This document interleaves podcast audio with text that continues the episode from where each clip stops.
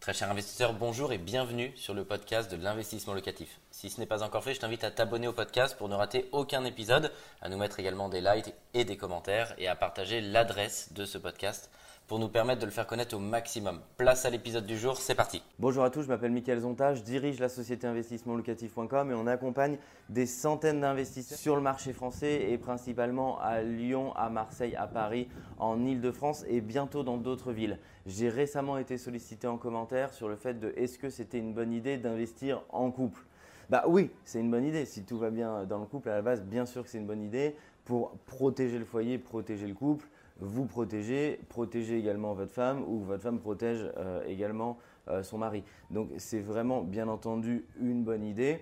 Euh, le tout, c'est de savoir comment euh, l'articuler et c'est vraiment sur ces conseils-là euh, que je vais pouvoir vous aider. En 1 sur investir en couple, oui, bien sûr, c'est une bonne idée pour protéger votre famille, protéger votre foyer, créer des revenus alternatifs, créer des revenus passifs qui ne sont pas directement liés à votre travail.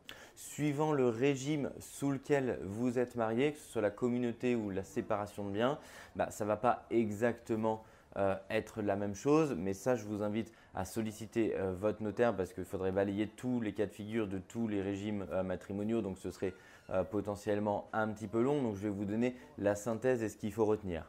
Soit vous souhaitez déjà avec votre compagne bah, potentiellement faire 50-50, donc ce sera inscrit et vous aurez à part égale la moitié du bien. Malheureusement, c'est souvent euh, le cas si on doit parler d'immobilier. On doit voir aussi si demain, malheureusement, il y a un problème, qu'est-ce que ça donne. C'est pour ça que c'est inscrit et que euh, vous aurez 50-50.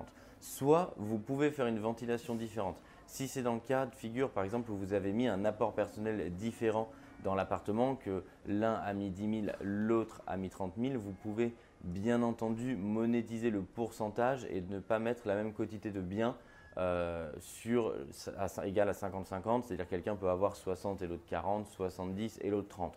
Donc ça, c'est tout à fait euh, possible de manière à être parfaitement juste entre vous euh, si quelqu'un a mis beaucoup plus d'apport et, et, si ça doit, et vous souhaitez que ce soit posé sur papier afin que la ventilation soit parfaitement propre.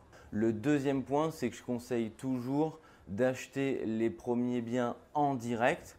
Donc, par exemple, avec votre femme ou avec votre mari, ce qui va constituer le patrimoine immobilier du foyer. Et ensuite, potentiellement, si vous pouvez, si vous souhaitez continuer à acheter, soit vous pouvez acheter avec d'autres investisseurs, euh, mais d'acheter potentiellement ensuite sur un modèle de SCI à l'IS, sur un modèle de société. Ce sera aussi beaucoup plus flexible pour faire rentrer euh, demain les enfants si vous le souhaitez. Euh, de manière à vous constituer ce que j'appelle un véhicule de rente sur tous les biens qui seront détenus à l'intérieur d'une SCI à l'IS et le reste d'avoir vraiment des biens en direct, par exemple avec votre femme qui constitue le patrimoine du foyer. Si en cas de problème, si vous souhaitez avoir de l'argent, vous pourrez d'abord revendre les biens qui sont détenus en direct puisque c'est beaucoup plus favorable à la revente parce que vous êtes dans un régime de particulier. Euh, et effectivement, le but du jeu, c'est de ne pas revendre, ou en tout cas de ne pas avoir la volonté dès le départ de vendre ce qui est en SCI à l'IS, puisqu'en termes de fiscalité à la revente uniquement, c'est beaucoup moins favorable, puisque la plus-value se calcule sur la valeur de vente moins la valeur amortie. Et enfin, le dernier point, on va parler de ce qui fâche, on va parler en cas de séparation. Tout ce que vous détenez en indivision, effectivement, on le dit souvent, c'est plus engageant que le mariage, mieux vaut bien s'entendre, puisqu'effectivement on peut arriver à une situation de blocage si l'un par exemple ne veut pas vendre et que l'autre veut, puisque vous formez, c'est comme si vous formiez une seule unité en tant que propriétaire.